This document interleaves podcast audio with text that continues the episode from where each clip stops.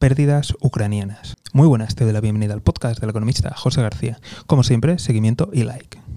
Hoy volvemos a hablar de las pérdidas ucranianas.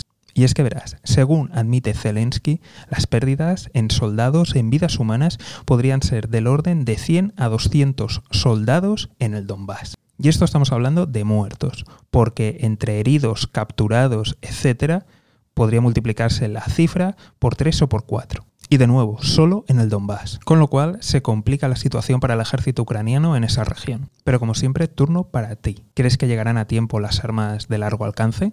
¿Crees que marcarán un cambio en la guerra? ¿Crees que se podrá alcanzar la paz próximamente? Desde aquí estaremos muy atentos y si no te quieres perder nada, ya sabes, seguimiento y like. Nos vemos aquí en el podcast del economista José García. Un saludo y toda la suerte del mundo.